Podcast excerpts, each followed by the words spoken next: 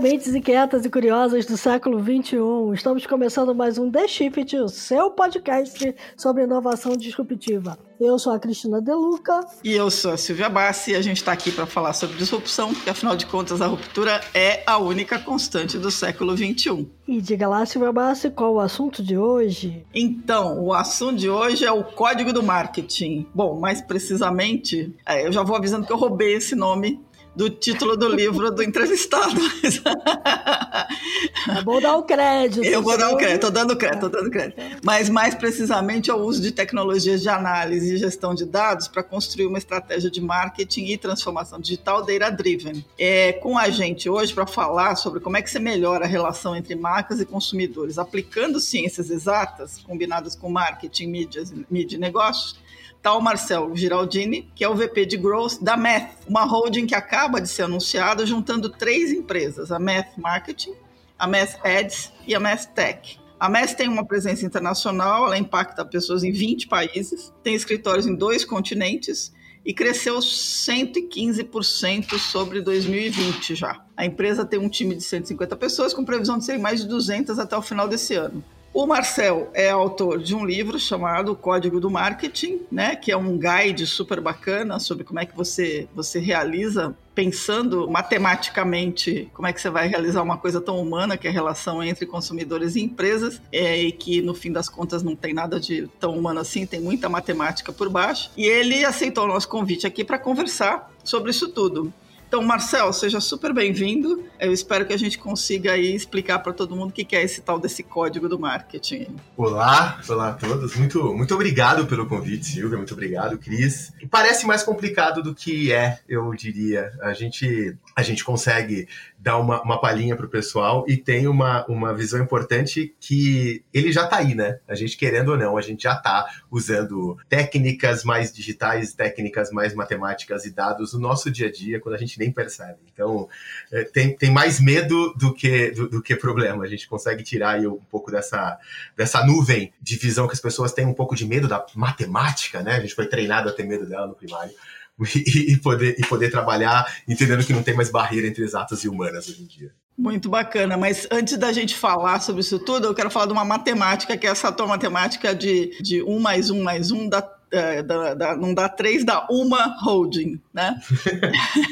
o que, como é que no meio desse pós-pandemia vocês resolveram aí juntar três empresas e por que que isso impacta melhor os negócios? Conta um pouquinho antes da gente avançar, porque é legal dar uma dimensão aí da MES a gente já tinha algumas empresas no grupo, né? Nós uh, somos todos boa parte dos sócios oriundos da Connect, que é uma fábrica de software que está dentro desse, desse jogo. Hoje é uma empresa especializada em desenvolvimento eh, full disclosure, a gente fala, DevOps full disclosure, as pessoas enxergam o que está acontecendo lá dentro 100% do tempo. Daí surge a MEF em 2016, então a MEF é um spin-off no final do dia da Connect. A MEF começou como uma Data Science Marketing, então a gente aportando ciência de dado uh, e capacidade acionável em cima desses dados, não só não só ter a ciência do dado, e sim o que eu faço com isso lá na frente.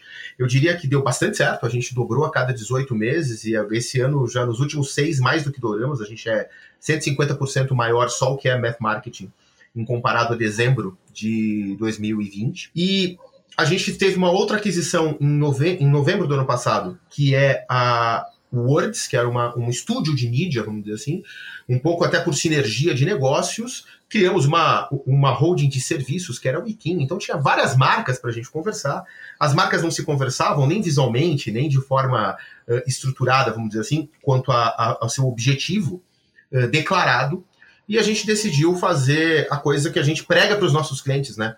Então, ouça o que, que as pessoas que, que têm experiência de consumo sentem de vocês, falam de você, entende, entenda quais são os seus, os seus as suas principais competências que fazem com que essa relação funcione. Uhum. Então a gente teve aí quase mil horas de, de entrevista com os clientes, de algumas entrevistas com parceiros, pesquisa com os nossos próprios funcionários e descobrimos que algumas características formava uma, um, uma guia que, que, já, que já nos colocava numa, de uma certa forma numa mesma marca ou numa mesma experiência de consumo. E essas características a gente conseguiu resumir ali, que é o fato de aplicar ciência exata para melhorar a relação entre marcas e pessoas. Então, se estava tudo tão parecido, se as pessoas se enxergavam daquele jeito, inclusive na Europa, que a gente vendia as marcas separadas e as pessoas não entendiam porque elas estavam separadas, a gente falou: não, peraí, se, se a percepção é que o valor estão nos mesmos atributos, então vamos ganhar uh, uma maior sinergia transformando numa mesma marca. Então a gente passou aí os últimos quatro meses reorganizando CNPJs, reorganizando modelos de comunicação, reorganizando a toda a parte de, de declaração da marca, uhum. toda a parte visual, logo. E agora, no dia 19 né, de, de julho, a gente vai ao mercado como uma holding. Eu diria que foi um projeto mais eh, desafiador do que eu imaginava quando a gente começou a fazer, uhum. até porque a gente está fazendo isso no meio de um altíssimo crescimento, mas por outro lado ele foi mais satisfatório do que eu imaginei, assim, o quanto o engajamento tanto dos clientes quanto do nosso time e dos parceiros ao ver isso acontecer foi muito bom. Então, não vou falar que no meio de uma pandemia crescendo muito que isso foi fácil, não foi, uhum. mas o, fa o fato da guia não ter sido uma vontade por uh, três pessoas dentro de um board decidindo um planejamento estratégico, né? O fato do guia ter sido a gente ouvir as pessoas que realmente importam, os nossos clientes e os colaboradores da empresa, uhum. Eh, fez com que o engajamento fosse muito maior e fez com que o caminho, apesar de ter tido problemas para a gente executar, claro que teve, eles foram resolvidos quase que de forma orgânica, sabe? Quando tinha um problema, alguém sempre levantava uma mão para tentar a gente ajudar. Então, eu acho que no meio dessa pandemia, dessa loucura toda, ter feito isso acabou sendo uma, uma grata surpresa e um ótimo projeto. Muito legal. Agora, pelo que eu entendi, então, o que a Math vai fazer é, é, é, trabalhar de forma mais integrada e vai amplificar o trabalho que vocês já vinham fazendo com as empresas caminhando em paralelo. Sim, o que a gente vai buscar né, é continuar trazendo essa capacidade de, de método científico, de traduzir é, qualquer estratégia, qualquer problema em números e num modelo de, de, de matemática aplicada, muitas vezes. É, só que a gente tinha muito medo o tempo inteiro de, se, de virar um pato, né? Que faz tudo, mas nada muito direito. Não, não nada do nadar, né? Não faz nada muito direito. Nada, não voa. Exato. É, nada que ele faz é realmente bom. E, poxa, a gente tem ali uh, três, três empresas que agora são três unidades de negócio que realmente faziam com, com, excelência, eram reconhecidas por excelência. Então a gente precisava manter isso a qualquer custo. Então a gente continua com uh, um time de sócios dedicados né, em cada uma das unidades. E o, o, ponto importante é que elas se encontram no caminho de, de manter os nossos clientes mais data-driven, mas entendendo que no final o que importa são as pessoas que estão sendo impactadas. Então, quando a gente for falar hoje na Math Ads sobre uh, mídia, a gente está falando de potencializar o resultado dos nossos clientes através das mídias para que elas sejam relevantes para os seus consumidores. Os consumidores estão à frente. A gente não pode inverter isso e trazer a tecnologia primeiro. Uh, a Math Marketing ela já tinha um processo muito, muito bem definido ali de conectar o ciclo de marketing e vendas para melhorar a relação aí entre marcas e públicos através dos inteligentes de dados. Então eu estou falando de mexer dos dois lados, tanto do ponto de vista de como o impacto público, até como as pessoas que estão dentro das empresas podem ser mais empoderadas para impactar o, público de, melhor forma, para usar melhor a mídia, para saber qual é a melhor jornada a engajar determinado grupo de, de consumidores. Uhum. E quando a gente vai para a tech, tudo isso acaba desembocando hoje em construção. Então não tem como a gente não pensar que se eu quero, se eu quero me manter sempre de uma forma. Uh, de trabalhar o melhor custo-benefício, a melhor relação de tempo e entrega para os nossos clientes, na hora de falar de construção de tecnologia tem que ser igual. Então a uhum. gente não Hoje a gente se coloca como mais como eu aplico, procurando aplicar a tecnologia ideal e não aplicar a tecnologia da moda. Porque criar ativo digital, organizar dados, todo mundo quer fazer. Mas para garantir que a gente vai conseguir criar, fazer um projeto que vai aproximar marcas e pessoas, a gente tem que garantir que isso não, não seja tecnologia pela tecnologia, mas seja pela a razão que ela existe nesse processo.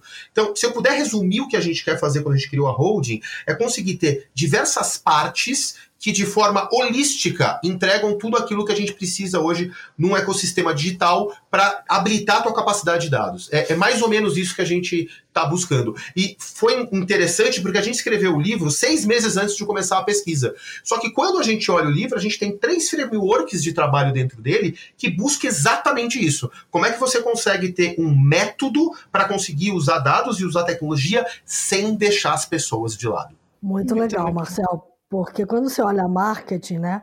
Marketing sempre foi muito orientado por matemática.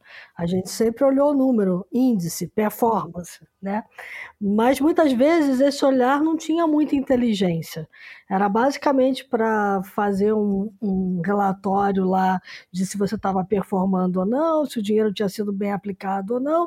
Mas quando a gente olha esse mundo todo do marketing e coloca as pessoas no meio, muitas vezes aquela informação da menor quantidade de gente atendida diz mais do que é, uma massa de gente atendida, né? Então tem, tem muito disso no trabalho de vocês, pelo que eu estou entendendo. Tem. Eu vou, eu vou pegar um exemplo que a gente que eu coloquei no primeiro capítulo do livro e vinha das minhas aulas. Assim, eu, era um livro de, é um livro de marketing digital no final do dia e eu coloco ali marketing digital não existe. O que existe é marketing. Digital é uhum. é praça. Uhum. Se a gente não lembrar que a gente está fazendo marketing e marketing é satisfazer a relação das pessoas através de trocas voluntárias, a gente perdeu o objetivo de existir. Então, você deu um exemplo muito bom. Se eu olhar em escala e eu começar a medir, por exemplo, quantas pessoas chegaram no meu site e clicaram em determinada página de, de checkout, eu posso falar que aquela ação teve, teve um ótimo resultado, teve determinado resultado. Mas se, quando a gente se afasta um pouco e pensa que, na verdade, isso, esse exemplo pode ser de um e-commerce que está vendendo determinado produto, quando a relação, quando a experiência de consumo acontece, não é quando ela clica naquele botão, é quando ela recebe o produto em casa. E se ela tiver que trocar esse produto? E se ela não gostar do produto e mandar o produto e devolver o produto? E se for um, um produto mais simples, como um cartão de crédito que ela recebe nunca ativa? Eu posso ter tido uma cadeia apenas de custo que eu não impactei positivamente em algum momento o meu cliente, porque ou ele de repente não usou o meu cartão de crédito, ou devolveu o produto e não solicitou outro, mas o meu número, o meu indicador estava mostrando ali que aquilo foi um sucesso e que eu tive determinado retorno sobre o investimento, o que é mentira. Porque ele só me mostrou cliques no botão comprar. Então, esse exemplo é um exemplo é, simplório, mas quando a gente começa a se preocupar com a pessoa, com a jornada do usuário, muda bastante a forma de pensar. Entendi. A gente tem olhado muito isso. É... Eu queria só fazer uma provocação simples. Né? Você falou em matemática o tempo inteiro, mas quando a gente abre o site de vocês, a gente vê ciência de dados. Uhum. Né? E a ciência de dados e a matemática precisam andar juntas, né?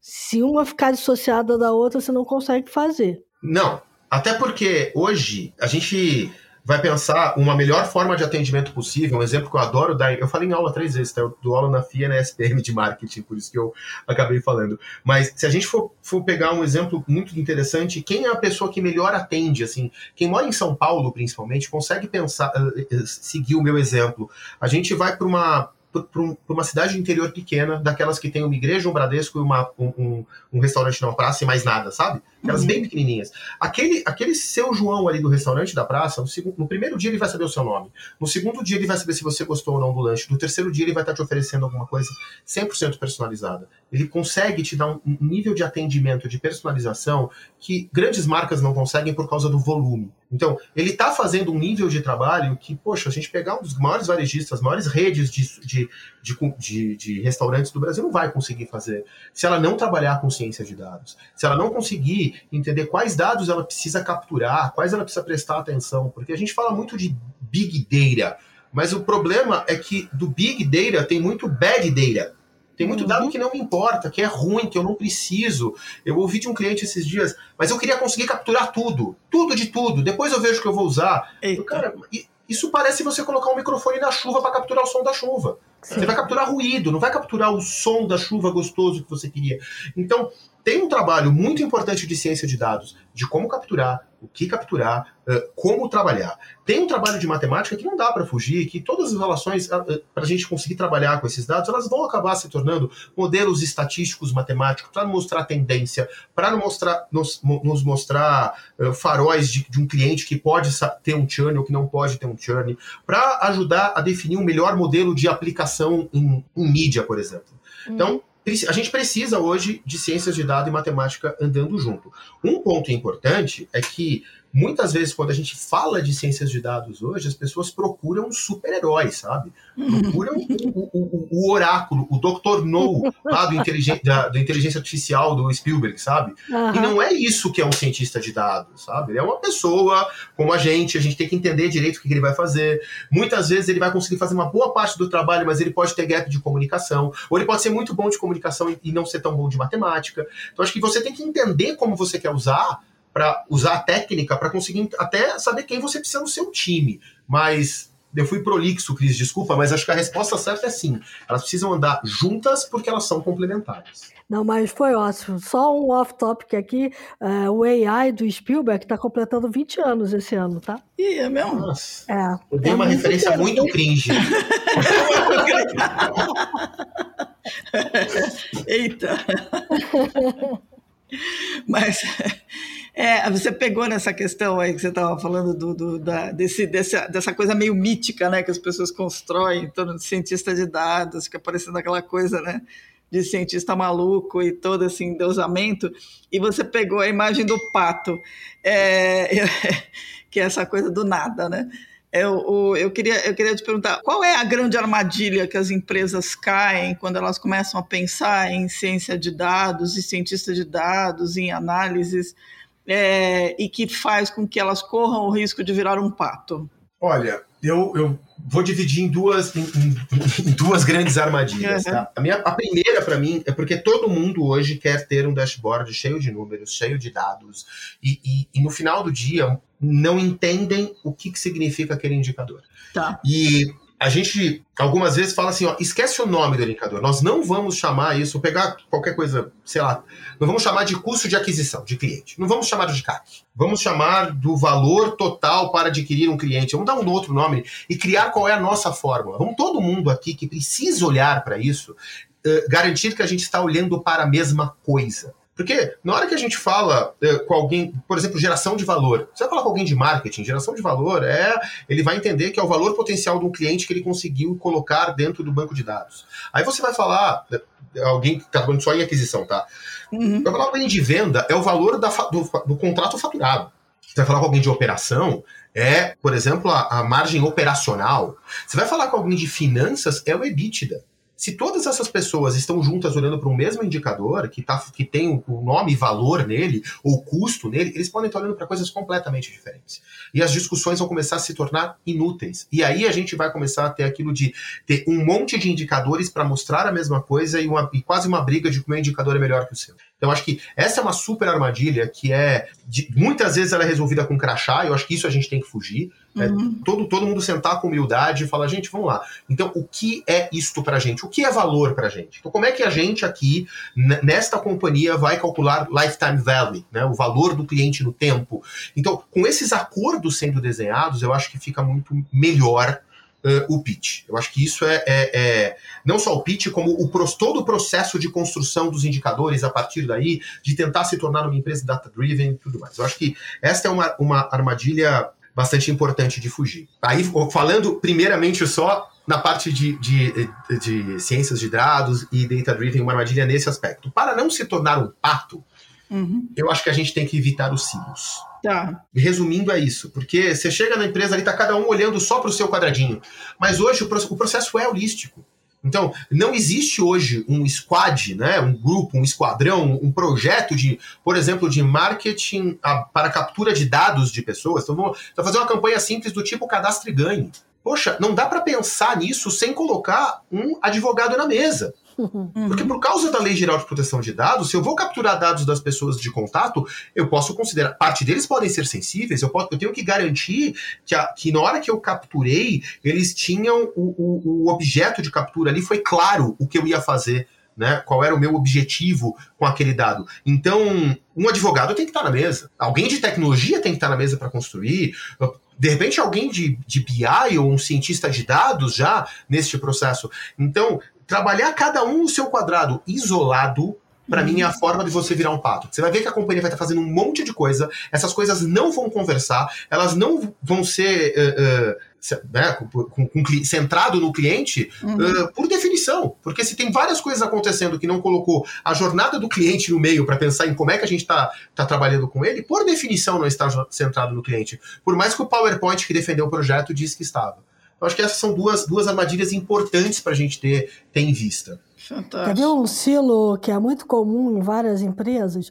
Você tem a produção de conteúdo, né, o marketing de conteúdo, completamente dissociado do pessoal de saque 2.0. Então, você está recebendo um monte de informação em retorno do teu cliente e não está aplicando isso na tua conversa na rede social. Né? É muito comum. Muito. O pior de tudo, o que, que você quer mais rico do que o teu cliente ligando e perguntando alguma coisa para você? Uhum. É, o conteúdo mais rico que você pode fazer. Tem o quando a gente começou, quando eu comecei a dar aula, dava aula com o ótimo professor Marcelo Furtado e ele usou uma lâmina para explicar o que, que é o bom marketing de conteúdo. O bom marketing de conteúdo é o espinafre do Popeye para o seu cliente. Ele tem que. Né? Essa foi cringe de verdade. Quem não sabe o que é pai bunda. Mas é, é, aquela coisa que você. Ele conseguiu aquilo, ele ganhou musculatura, ele resolveu um problema e tudo mais. Então tá ali o problema, tá ali no seu saque. E de vez em quando, em vez de colaborarem, brigam, né? É, brigam, brigam, é verdade. Totalmente dissociados um do outro. E não pode. Né? Então, mas para evitar esse barata voa, esse corram para as colinas, ou então vamos nos perder é, quem é o, o, o, aglutinador? Quem tem, quem tem que ser, Marcelo? É o CEO? É, quem é o cara que fala calma? O cara que fala calma é alta gestão. Acho que isso não tem muito jeito, porque ah. assim existe, existe um problema de incentivos num jogo desse. Uhum. Que, por, a, até agora eu estou conversando do ponto de vista de, das relações entre marcas e pessoas, né? E aí algumas vezes é, a, a marca também está falando com a pessoa colaboradora dela. Então, se o modelo de incentivos que ela está dando para os seus colaboradores é que cada um só pense na sua meta individual, é que cada um não olhe para o todo, é que você tem uma briga e, e, e tem um exemplo ótimo é você olhar, por exemplo, as empresas de telefonia. Se você vai olhar alguns produtos pré-pago, eles eh, eh, canibalizam o produto pós-pago. É. Então, é, o modelo de incentivos corporativo inteiro ali está fazendo com que, com que, as áreas se choquem. Se a gente muda isso e começa, trans, em vez de transformar ali em todo um processo por departamento, um processo por jornada de usuário, você começa a ver um, uma evolução grande nesses processos. Você começa a ver as pessoas sentando para resolver um problema, colocando o usuário na frente, colocando o cliente na frente. E, e não tem muito jeito, né? Se você está incentivado a, a, a, se fechar na sua, na sua área e resolver não dependendo do que os outros estão fazendo, você vai fazer isso. Seu bônus depende disso. Então, acho que precisa sim de uma visão de alta gestão, de ter uma determinação da alta gestão para que, que, que essa, essa mudança de modelo mental aconteça. Mais do que isso, né? Às vezes você é, a, a, gestão dá a direção e você precisa que isso cascateie, né?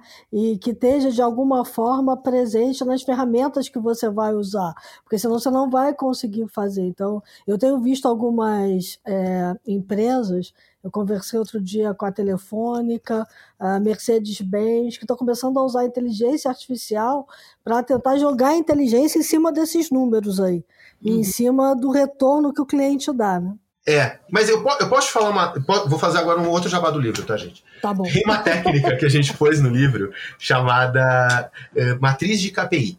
É uma adaptação de um, de um, trabalho do Avinash, que é o evangelista de indicadores do Google, que você pega a sua KPI mais importante, que vai estar lá no board, e você começa a cascatear ela da, do board para os VPs, dos VPs para os diretores. E, como é que, qual é, qual é o, o, o, time frame que eu tenho que olhar ela? Isso daqui eu vou olhar, de repente, o seu, seu sua meta super estratégica é lá o, o, faturamento, ou é o EBITDA, né? A lucratividade. Uhum. E aí você vai vendo que no dia a dia você tem uma métrica ali no, no time que está olhando o site que, poxa, é super importante que eles vão monitorar 100% do tempo, que é taxa de abandono, taxa de abandono de carrinho, por exemplo. Uhum. Mas uh, fica muito claro a relação de causa e efeito daquilo que acontece no dia a dia e que você tem que tomar ação uh, no, no, mesmo dia, aquilo que você tem que verificar a cada semana para corrigir a rota, aquilo que é uma vez por mês, aquilo que é uma vez a cada dois meses, para chegar na meta do board de seis meses.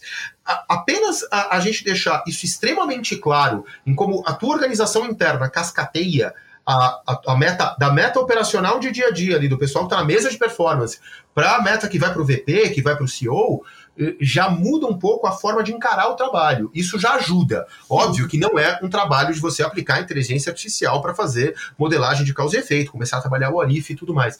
Mas uhum. eu, só, eu só trouxe esse elemento para ver que muitas vezes algumas soluções simples já ajudam a gente a caminhar para um lado em que a gente se preocupa não só com o nosso trabalho, mas sim com o efeito dele no todo. Com certeza. Muito legal. Agora, Marcel, essa lógica, essa fórmula, essa, essa, todo esse contexto que você descreveu, ele se aplica para empresas B2C e também B2B? Porque geralmente as empresas B2B se vêm meio perdidas, né? Bom, eu aplico na minha, né? Então a gente está tá a gente está crescendo bem, então a gente pode falar que, que, que, funciona, mas a gente tem alguns clientes de B2B também. Funciona. Eu acho que tem, tem é, é diferente. Uhum. Porque o, o, quando você está no B2B, o teu tempo de convencimento ele é maior e o teu tempo de feedback ele é menor. Então você, como você fica muito junto do cliente, né, no fornecimento B2B, o, o, o ciclo de pós-venda ali de começar a trabalhar naquilo que o cliente está sentindo e tudo mais, você recebe, você recebe esse ciclo muito rápido, é pessoa para pessoa, não tem, você tem menos, menos camadas. Mas em compensação, na hora de você trabalhar eh, a pré-venda, né, o teu processo de captura e venda, ele é uhum. muito maior. E quando a gente fala B2C, tem, tem processos que a gente vai fazer ali de compra por impulso, o que não acontece no B2B. Né? Eu não consigo ninguém pensar alguém no B2B acordando de manhã se espreguiçando, hoje eu preciso comprar uma consultoria. Tenho certeza. não vai acontecer. É verdade. Mas, mas tem, um, tem um aspecto que, mesmo se você é B2B, você precisa saber quem é o cara, quem é a pessoa lá na ponta, né? O cliente do teu cliente, né? É, eu vou. Tem uma frase que o, a gente usou para explicar internamente a holding e tudo mais, que o meu sócio, que, que hoje é o head de delivery, né? Desculpa, o diretor de delivery, o Carlos Ronaldo, foi explicar o que, que a gente faz. Então a gente precisa, né, o nosso trabalho no final do dia, ele é um trabalho que a gente tem que melhorar a plataforma do nosso cliente para o cliente do nosso cliente, uhum. né, ficar melhor. Então, se você está falando de um processo B2B, no final, do, em algum momento ele vira B2C, né? Isso. Tipo, em algumas cadeias isso está longe demais, você vai parar no meio do caminho. Você vai pegar, sei lá, uma, uma empresa de vigas uh, de aço. Poxa, até ela chegar ali no, no, no, no, cara que vai morar no prédio, poxa, isso é difícil. Eu concordo, mas a gente tem a Tigre no Brasil que faz isso muito bem. Né? Uh, Mineração, Mas né? É mineração. Possível. Mineração. Tem que estar tá olhando lá na ponta. Se você não souber o que vai ser consumido lá na ponta, você não sabe o que você tem que tirar da mina, né? Não, e até, Exatamente. E até, Exatamente. Porque, até porque você tem um outro contexto no meio desse contexto todo, que a gente está falando de SG, a gente está falando de negócios sustentáveis, a gente está falando que talvez o aço da agora não seja o aço daqui a cinco anos e o consumidor vai cobrar isso. Então você tem um outro cenário também no meio, né? É, até os métodos de construção, né? A gente usa ainda método de cimento armado, mas já tem várias outras tecnologias e, como você disse, mais sustentáveis de se trabalhar. Então, olhar as tendências de consumo para mudar o seu P&D é super importante. Talvez você não vai olhar esse processo da mesma forma, pensando nele na cadeia ali do, do pipeline de venda, sabe? Sim. Ah, eu, eu coloquei esse um real aqui, isso aqui gerou tanto de venda na ponta lá para o consumidor final. Não. Então, é um trabalho diferente daquele que a gente está acostumado, daquele quando a gente pega uh, uh, a literatura básica de Kotler e vai olhar, porque ela está mais orientada a B2C. Mas dá para trabalhar B2B, dá para trabalhar B2B2C, até porque dados não faltam hoje. O ponto é só saber quais são os corretos que você tem que uh, capturar e como utilizá-los. Então, que dá para você medir e ter uma operação data-driven, independente de qual é o seu trabalho hoje em dia, eu tô, eu tô bem convencido que é possível. E como é que você encontra o dado correto? Eu posso falar do, de um jeito bonito, né? Ou do jeito não tão bonito. do jeito que funciona. O jeito que, jeito que funciona é encontrando muito errado antes. Tá, ok. Perfeito. Então, é, é, a, a, gente erra pra caramba, claro que é. Eu acho que é para isso que existem as consultorias no mundo, para ela errar 200 vezes para cada empresa errar duas. Né? Uh, mas eu acho que eu não estou aqui glamorizando o erro, até porque o que a gente adoraria fazer é acertar sempre e de primeira. Uhum. Mas é você conseguir fazer ciclos rápidos de análise, teste, verificação e tudo mais. E aí sim a inteligência artificial ajuda muito, porque ela pode ir criando modelos na nossa frente e a partir da criação desses modelos ela consegue pegar um feedback mais rápido e descartar. Não, esse, esse modelo está errado, essa relação não faz sentido. Então, é errando e a gente pode usar a tecnologia para ela errar para a gente mais rápido e a partir uhum. daí a gente vai criar as nossas hipóteses de quais são os dados corretos. Eu disse hipótese porque é assim que a gente tem que tratar. A partir do momento que parece que funciona, é uma teoria. E desculpa a parte mais método científico da, aqui da, da, explicação, mas é, é uma teoria porque ela pode ser derrubada a qualquer momento. Sim. Né? A gente pode aparecer um comportamento novo, pode se perceber que algo não era daquele jeito. Então você tem que estar apto a derrubar aquilo que a gente acredita para gente, a gente fazer um novo. Porque quando a gente fala trazer método científico para os negócios, a gente não faz ciência para estar tá certo. A gente não faz ciência para ter certeza. A gente faz, a gente faz ciência para conseguir entender o mais próximo possível da verdade, para reduzir a nossa dúvida. A gente não faz ciência para estar tá certo. Se a gente fosse fazer ciência para estar tá certo, a gente não. Einstein não tinha existido, a gente estava acreditando em Newton até hoje. Então, o jeito de achar os dados, os dados certos é conseguindo criar as nossas hipóteses e descartando elas assim, assim que elas se mostram falhas. E aí é o momento que eu fico com pena de vocês, porque imagino que a pandemia deve ter virado de cabeça todas as hipóteses que estavam lá performando super bem. Virou, mas por outro lado, a gente tem uma vantagem, porque na hora que a gente fecha as praças físicas e deixa com que as praças digitais sejam as únicas praças abertas, a gente tem um movimento absurdo para o digital. Sim. A partir do momento que a gente tem esse momento de tudo para o digital, a gente tem uma capacidade de coletar dados e testar numa velocidade muito maior do digital do que no físico. Hum. Então, na hora que a gente está nesse primeiro momento, que é assim, caramba, né, os meus modelos não, não, não refletem mais 100% da verdade. Por outro lado, a gente teve um, um, uma velocidade muito maior de criar novos modelos. Né? Uhum. Se, se, a pandemia fosse por um vírus de computador que fosse desligar a internet, eu acho que a gente teria, teria tido um problema muito maior. Porque é, até conseguir capturar tudo em campo ia, ia dar mais problema. É a minha teoria do fim do mundo, é a minha teoria do fim do mundo. Esse daí tá sempre à espreita, a gente tem que tomar cuidado danado. Essa é a minha teoria do fim do mundo, tá vendo? Cada vez mais firme. A gente tem que editar essa parte do podcast, vai que dá ideia para alguém. é um perigo. Ah, que a Silvia tem a teoria da explosão solar tirando todo mundo do ar, entendeu? É a minha teoria do fim do mundo. Vai vir uma explosão é. solar, vai, vai desligar tudo. A hora que desligar tudo, desliga tudo mesmo, porque a gente não vive mais sem nada digital. Mas, na hora que desligar tudo, eu não vou saber nem ligar a luz da minha casa mais sem Alexa. Ai, que perigo. Muito bom. Muito legal. Bom, a gente está perto, do, do, perto do, do, do, fim do episódio, não perto do fim, obviamente. Já que a gente está falando do fim do mundo. É importante fazer um disclaimer, todo mundo sai correndo agora. Agora, deixa eu te fazer uma pergunta. Saiu, o, o Gartner soltou uma, um estudo recente agora falando que a maioria dos produtos e serviços de tecnologia será desenvolvida por profissionais fora da TI até 2024.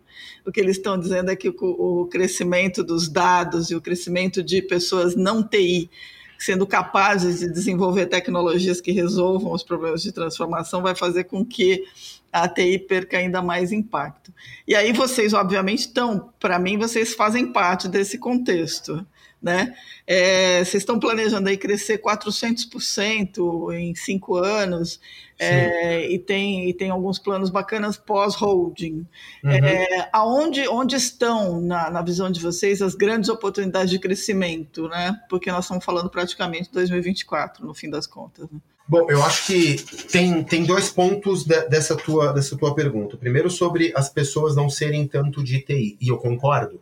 Uhum. E eu, eu vou, vou pegar. A gente tem uma, uma, uma, uma, máxima dentro de casa que nós somos um time multidisciplinar. Essa, e essa frase tem muita verdade. E ela traz muita verdade dentro dela, porque a gente tem hoje, dentro do time, eu tenho geógrafos, tem oceanógrafo, tem historiador, tem engenheiro civil, tem agrônomo, Uhum. Então, e, e, esse time tá codando no final do dia, em algum aspecto. Isso. Então, ensinar código, eu, eu acho que código, eu acredito que em algum momento vai virar quase que português, sabe? Vai ter que aprender. E eu acho mais útil aprender código do que aprender sobre mitocôndrias hoje no ginásio. Uhum. Então, então talvez. Com certeza. Eu, eu, eu, eu, posso me arrepender depois de, de gente me xingando. Nós vamos ter alguns professores de biologia batendo na gente aqui. Mas... A biologia vai estar codificada de alguma forma. é, também sabemos disso. Né? É, o, o, o, Harari lá no, no Homo Deus já coloca que, que são algoritmos biológicos, né? É, Mas esse pessoal aprendeu muita análise crítica. Então, se a gente, você pode ver que eu peguei bastante gente de, de, de hard science, né? Eles não necessariamente são pessoas de, que, que, aprenderam tecnologia, mas eles aprenderam análise crítica muito forte. E isso, para mim, é, é, muito importante, isso na, na, na, nossa crença de aplicar ciências exatas nos negócios. Então, a gente está crescendo, óbvio, a gente tem muita vaga para a gente de tecnologia, mas pessoas não de tecnologia que têm interesse em embarcar nisso, a gente também traz para dentro do time e a gente tem resultados excepcionais. Assim, uh, eu falei um historiador e, poxa, o historiador em, em, tese é meu sócio que foi abriu a unidade de Portugal. Então, eu concordo que hoje tecnologia ele, ela ficou muito restrita para poucos e isso uhum. vai acabar tendo uma democratização e você vai saber tecnologia também. Por outro lado, ainda tem aquilo de tecnologia que é a parte de tecnologia mais uh, uh, básica ali, né? Por exemplo, a, a gestão da nuvem sim, a arquitetura sim. dos dados, a conexão das APIs. Isso é gente de tecnologia que vai se preocupar com qual é a forma de fazer isso que vai dar um menor, a, a menor latência no tempo de conexão e vai sobrecarregar menos o CPU. Bom, é. aí você vai pegar alguém que tem que ter tido esse nível de formação. Uhum. E sobre, sobre os, as possibilidades de crescimento, vamos ver assim, Olha, a gente vê muita coisa, mas, mas assim, muita coisa mesmo, tá? Primeiro, primeiro ponto importante, quando a gente começa a ver, quando a gente começou a montar a empresa, na verdade, a, a holding, né?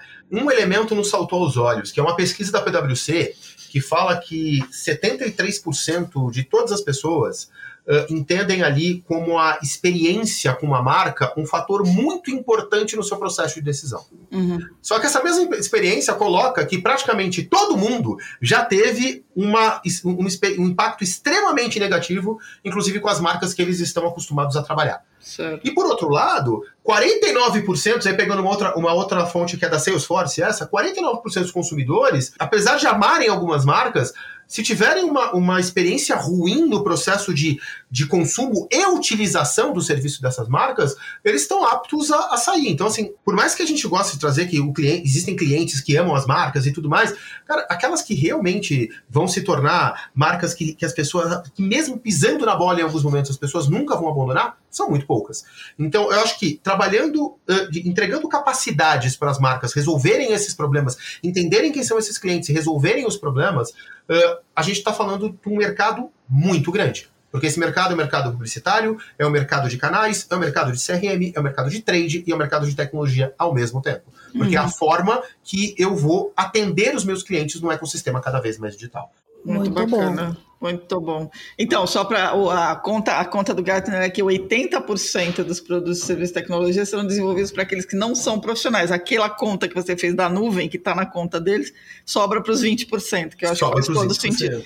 É, acho que faz Olha, todo é, sentido. É, é, muito parecido com o que aconteceu com a computação. Quando nós começamos, Silvia, a gente escovava literalmente o código, né? Sim. É, usar... Luca, isso é muito cringe. Ah, não sei, usar o DOS. Usar, usar o DOS é completamente diferente de usar o Windows, né? Sim. E aí muita gente naquela época dizia assim, poxa, mas perdeu a graça. Perdeu a graça nada, porque mexer no Windows por dentro é muito mais difícil. Então, facilitou para quem não conhece código, e dificultou para quem de fato cria aquilo que a gente vai usar, né? Então é, é. Eu, eu acho que vai pelo mesmo caminho. É, eu acho que é o ponto é o que o Marcel falou. Você tem uma questão de democratização dessas tecnologias. Elas, elas, são, elas são habilitadoras, elas são enablers, né? elas não são fim. É, eu acho que está aí que, que tá esse segredo de não virar pato, né? É você entender que isso tudo é enabler, né? Isso aí. Muito bom. Bom, vamos para os insights?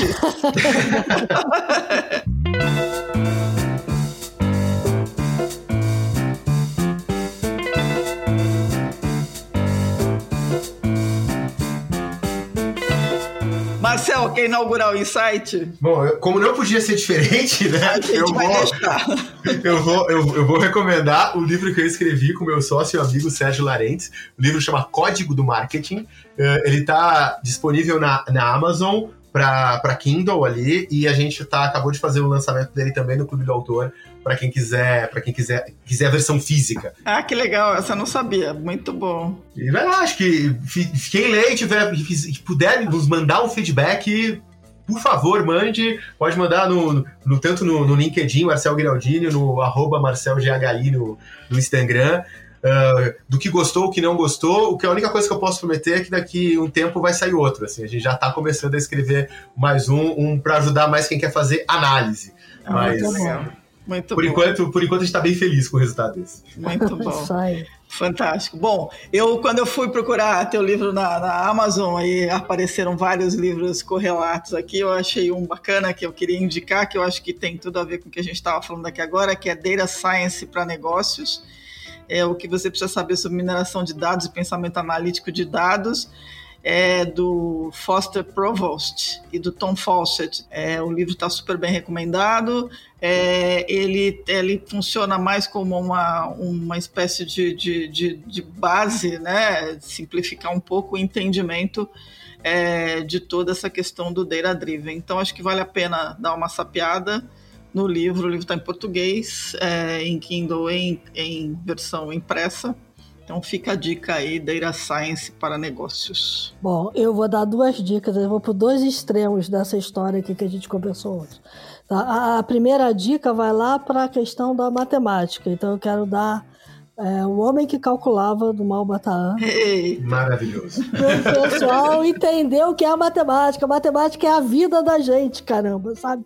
Tá em tudo. Então, para entender a matemática e gostar dela, o homem que calculava de Malbataan. Uhum. E aí, no outro extremo, eu vou para o lado em que todo mundo de marketing olha e diz assim: Poxa, vou para o marketing, quero ser criativo, né?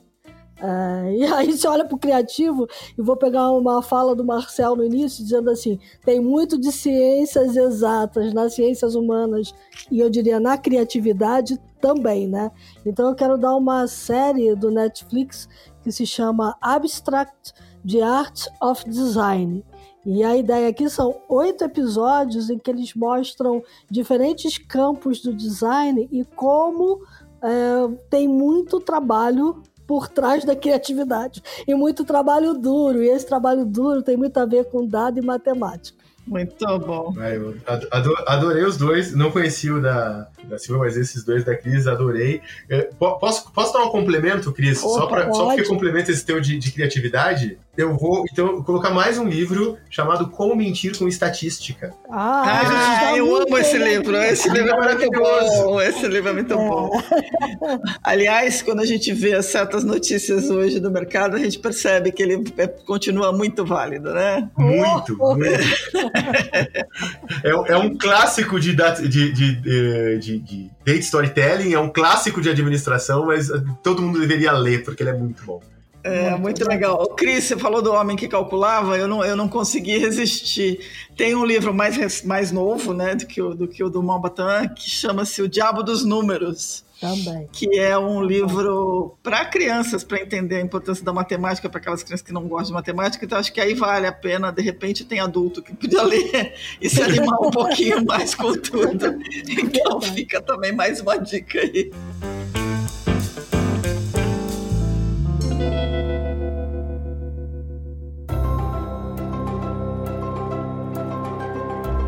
Sensacional. Marcel, nossa, super obrigada pelo papo, foi fantástico, foi muito bacana, acho que insights sensacionais e, e, e, se você não desse a dica do seu livro, obviamente a gente ia dar, porque é muito bacana, eu acho que é um livro que enriquece muito quem está tentando se resolver aí. Toda boa sorte na, na, na nova holding, né, que só vai amplificar o que você já vem fazendo.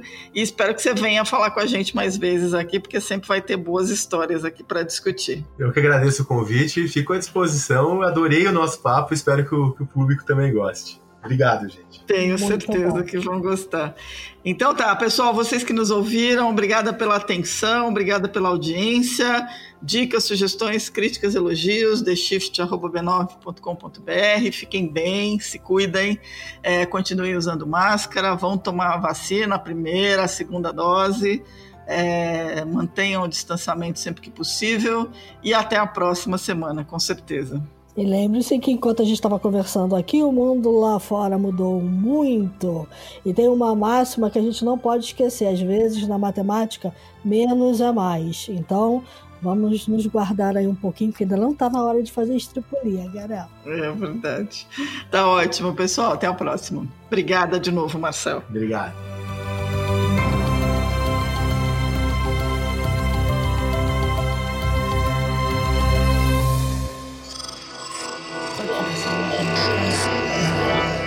Esse podcast é, é apresentado por b9.com.br.